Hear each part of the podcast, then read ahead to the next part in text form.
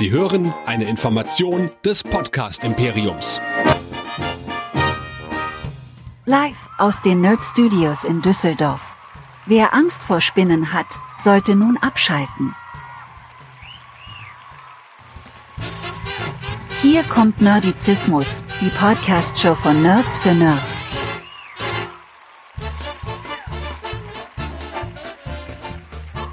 Heute mit Hero Nerds, dem Superhelden-Podcast. Und hier sind eure Gastgeber. Hier sind Chris, Lea und Michael.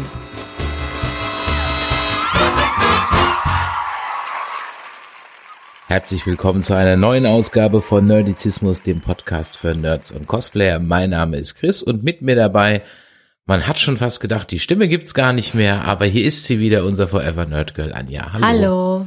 Wir haben uns Spider-Man No Way Home angeschaut. Ja, das konnte ich mir nicht entgehen lassen ja. und ich bin auch belohnt worden. Ja, und wir werden äh, heute in einem spoilerfreien, guck mal, spoilerfreien, nicht spoilerfreien, spoilerfreien sondern, Review. Genau, sondern in einem spoilerfreien Kurzreview mal unsere Eindrücke schildern, ja, mehr oder weniger direkt frisch aus der Pressevorführung.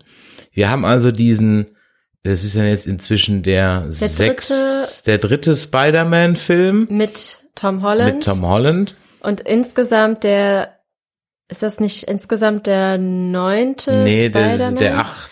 Warte mal, wie viele gab's mit Andrew Garfield? Zwei. Zwei, dann ist es der achte Spider-Man. Richtig, wenn man den aus den 70ern jetzt nochmal rausnimmt und es ist insgesamt der 26. MCU-Film, glaube ich. Ja, irgendwie sowas. Und der dritte der Phase 4 nach Shang-Chi, Shang der Schnarche Gurke Eternals und jetzt eben Spider-Man No Way Home. Und wir haben wieder mal 148 Minuten, die sich allerdings endlich mal nicht so ganz wie 148 Minuten anfühlen, auch wenn es wieder Dinge gibt, die man locker hätte rausschneiden können. Ja, äh, bin ich bei dir. Allerdings ähm, gab es da in letzter Zeit andere Filme im Kino, die da fürchterlicher waren. Ja. Zum Beispiel James Bond. Ja, zum Beispiel, wenn ihr dazu unser ausführliches Review hören wollt, dann schaut doch mal in die Episodenliste. Wir werden heute über nichts sprechen, was nicht im Trailer vorkam. Also alles, was im offiziellen Trailer vorkam, darüber werden wir sprechen, alles andere nicht. So, das wäre dann am Anfang geklärt. Und dann können wir ja im Grunde genommen schon mal sagen, dass der Film direkt da weitergeht, wo Far From Home aufgehört hat. Genau, wir sind äh, an der Stelle, wo Peter Parkers Identität enthüllt wird. Das heißt, die ganze Welt weiß jetzt, wer sich hinter der Maske von Spider-Man verbirgt. Ähm, und zwar äh, hat das der letzte Filmbösewicht so angestellt. Wie heißt der doch gleich? Mysterio. Mysterio. Ich wollte gerade Mephisto sagen, aber das ist was anderes. Ja, wir warten alle sehnsüchtig auf Mephisto, aber er kommt ja anscheinend nicht. ja, jedenfalls haben wir hier einen Peter Parker, der äh, ziemlich entsetzt ist, weil der schlimmste Fall überhaupt eingetreten ist, dass einfach die ganze Welt Bescheid weiß und äh, ja, auf der Suche ist nach ihm. Also nicht nur die Presse, sondern ja, fast jeder. Ja. Und deswegen kommt er auf die Idee, das Ganze wieder rückgängig machen zu wollen und wendet sich an Dr. Strange und der hat dann auch gleich eine Idee, die allerdings dann ziemlich in die Hose geht, woran der Peter nicht ganz unschuldig ist. Und an der Stelle wollen wir jetzt, was die Handlung angeht, auch aufhören, außer, genau. aber das ist ja im Trailer schon bekannt, das Multiversum reißt auf und ja, verschiedene Bösewichte aus alten Spider-Man-Film geben sich ein Stell dich ein, als da hätten wir ähm, den unvergleichlichen, wie heißt Otto der? Otto Octavius, Doc, genau. Doc Ock. Von Alfred Molinar gespielt, wie immer wieder wunderbar. Dann haben wir Jamie Foxx als Elektro, wir haben Willem Dafoe als Green, Green Goblin. Goblin. Dann haben wir äh, Thomas Hayden Church als Flint Marco, aka Sandman. Und wir haben Rice Iphans als Dr. Connors aus Lizardman. Das heißt, das sind also die Bösewichte aus den ähm, Tobey Maguire Film und aus denen mit Andrew Garfield. Genau, also haben wir hier vereint äh, die Spider-Man-Bösewichte um uns herum. Genau, und gegen alle muss jetzt unser Tom Holland Spider-Man sozusagen antreten. Damit, wie gesagt, dann auch erstmal genug von der Handlung. ähm, 148 Minuten, zwei Post-Credit-Scenes, kann man an der Stelle sagen, ja. oder anderthalb. Die eine ist ja so, hm. aber okay, also zwei Post-Credit-Scenes. Also bleibt sitzen bis zum Schluss. Das sollte man an der Stelle auch nochmal sagen. Ja, wie hat er dir jetzt gefallen? Er hat mir sehr, sehr gut gefallen. Also ich muss dazu auch sagen, dass ich sowieso ein großer Spider-Man-Fan bin, schon seit dem allerersten Film mit Tobey Maguire. Ähm, es war damals kein Zufall, dass mein erster Nickname Mary Jane war. Ähm, ich habe wirklich immer sehr geliebt. Also Spider-Man war für mich irgendwie immer der coolste Superheld, obwohl ich voll die krasse Angst vor Spinnen habe. Aber vielleicht liegt es einfach auch daran, ich weiß es nicht. Ähm, und somit der Tom Holland Spider-Man gefällt mir bis jetzt auch richtig, richtig gut. Ich fand die anderen beiden Teile, ähm, die vorher da waren, schon richtig klasse, super witzig und äh, Tom Holland spielt's einfach super. Also hat mir sehr, sehr gut gefallen. Und auch jetzt im dritten Teil wieder sehr viel Witz, Charme, ähm, aber auch andere krasse Emotionen. Also da ist auf jeden Fall auf der Emotionsskala alles dabei. Ja, ich bin eigentlich auch sehr beschwingt aus dem Kino rausgekommen. Das ist ja auch nichts Neues heutzutage. Also auch was Neues heutzutage, dass man mal gut gelaunt aus dem Kino rauskommt. Auch wenn der Film durchaus auf einer, sagen wir mal, interessanten Note endet, jetzt nicht ungefähr vielleicht so, wie man es erwartet hat. Bei der Gelegenheit kann ich euch nur da dringend davon abraten, wenn ihr gar nichts über den Fissen, äh, Film wissen wollt, A, wieso hört ihr dann diesen Podcast? Und B, schaut bitte auf gar keinen Fall in den Wikipedia-Eintrag, denn allein schon die Besetzungsliste ist ein einziger Spoiler. Also auf gar keinen Fall in den Wikipedia-Eintrag gucken, nicht reinschauen, tut es nicht, nein, jetzt nicht da reinklicken, nicht reinklicken, nee, jetzt nicht, weil die Besetzungsliste auf gar ist, also wie kann man das da nur reinschreiben? Aber na gut. Ähm, ja, also es ist endlich mal wieder ein wirklich überzeugender Avengers oder Spider-Man Avengers Film. Es ist ein Sony-Film, das heißt also die Rechte liegen klassisch bei Sony, aber alles andere ist ein offizieller MCU-Film. Und das hat mich nach der Gurke Eternals echt ein bisschen aufgebaut. Du hast jetzt Eternals noch nicht gesehen, aber ähm, glaubst mir einfach, das ist zum Einschlafen. ähm, und da war ich wirklich so, ich gedacht, okay, die Phase 4, die kann es einfach nicht. Und man muss auch leider sagen, die Phase 4 kann es halt wirklich nicht so wirklich, denn auch hier muss man ja auf die alten Recken zurückgreifen, damit die Nummer funktioniert. Ja, das heißt, Shang-Chi ist zwar ganz nett, aber da muss ich noch irgendwie so ein bisschen erweisen, wie der im MCU seine Rolle hat, weil bisher war Shang-Chi eher so ein netter Abenteuerfilm, aber das hätte auch einfach nur ein Abenteuerfilm sein können. Hm. Die Eternals sind halt super lame. Die Serien, so Hawkeye und so ist alles ganz nett, aber hat jetzt auch nicht so wirklich überzeugt, WandaVision mal ausgenommen. Und Loki. Ähm, und Loki. Deswegen muss man mal gucken, wie sich so die Phase 4 schlägt, wenn die etablierten Avengers-Helden eben mal nicht dabei sind. Und da bin ich noch ziemlich skeptisch. Aber das mit den etablierten Helden, das haben sie noch drauf. Das können sie. Das fluppt, das läuft. Ja, ja die sind halt einfach sehr beliebt. Man hat äh, Charaktere, die man einfach schon kennt. Man will wissen, wie sie sich weiterentwickeln. Das bekommt man hier alles. Wobei ich sagen muss, wir sind ja bei äh, Spider-Man ähm, bei einem jungen, sehr jungen Charakter, der ähm, ja auch noch seines Alters gerecht handelt. Und ähm, bei jungen Menschen kann das oft auch mal sehr irrational sein.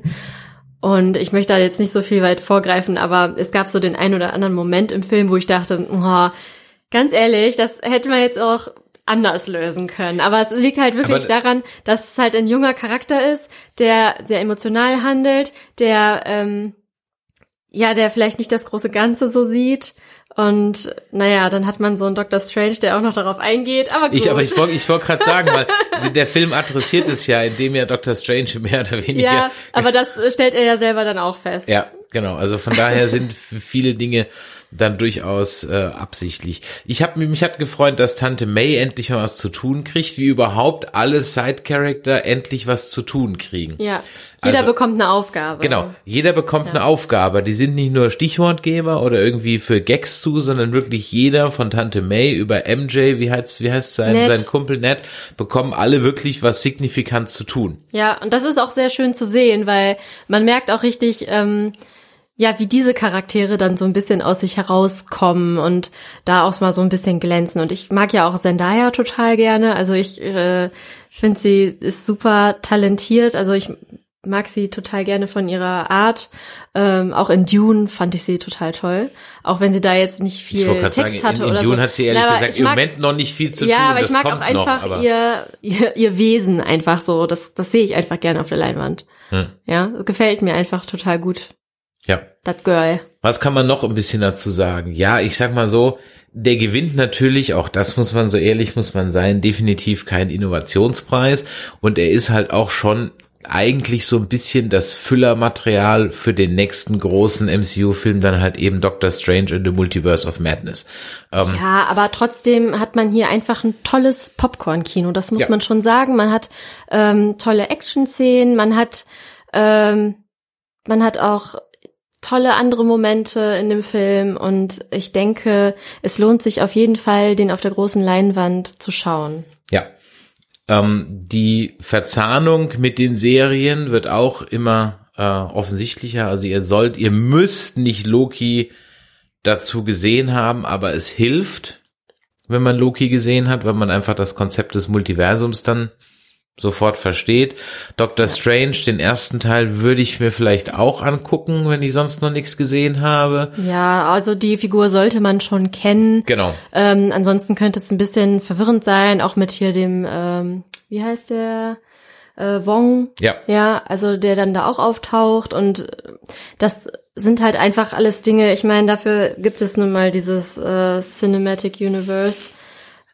Es zahnt einfach irgendwo alles ineinander und es macht natürlich auch umso mehr Spaß, den Film zu schauen, wenn man die ganzen anderen Filme auch kennt. Und es ist auch die Frage, und das habe ich mich äh, beim Gucken gefragt, hätte ich mir noch mal die anderen Spider-Mans angucken müssen. Also ich habe alle anderen Spider-Mans gesehen und aber die waren mir gerade die mit Tobey Maguire waren mir noch sehr präsent.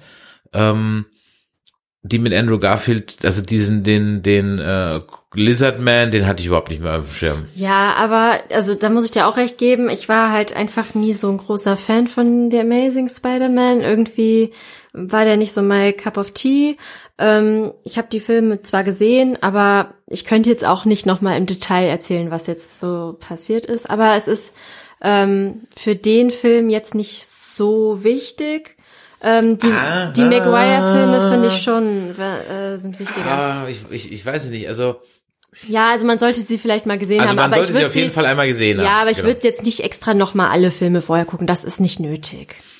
Ich wusste jetzt aber nicht mehr, was mit, ähm, also da, das hat mir der Film erst wieder gesagt, was in den Amazing Spider-Man-Filmen mit, da gibt's ja keine MJ, sondern da gibt's ja die Gwen Gwen. Stacy. Genau. Und das hatte ich vergessen, was mit ihr passiert. so. Das wusste ich nicht mehr. Ja.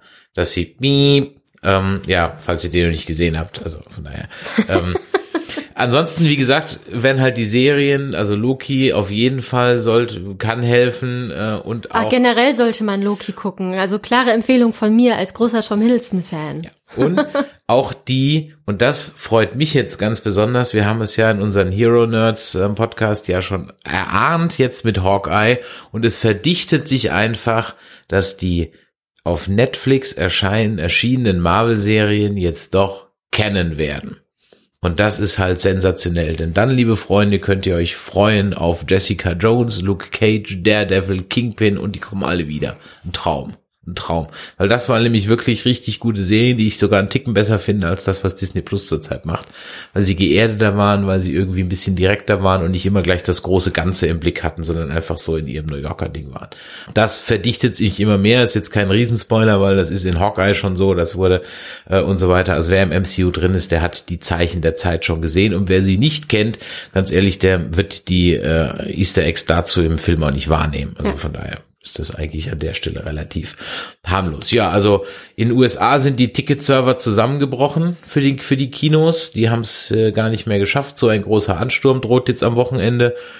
Meine Empfehlung ist ganz klar, wenn ihr ein nettes Wochenende haben wollt im Kino, guckt euch entweder Ghostbusters an oder Spider-Man No Way Home. Ja, auf jeden Fall. Macht das. Gut, dann würde ich sagen, viel Spaß im Kino und wir hören uns am Sonntag wieder, wenn wir nämlich über die Folgen drei und vier von Hawkeye oder fünf und sechs, auf jeden Fall die letzten Folgen von Hawkeye sprechen und dann auch einen Spoiler-Talk rund um Spider-Man No Way Home. In diesem Sinne, macht Idiot. Bis dann. Tschüss. Tschüss.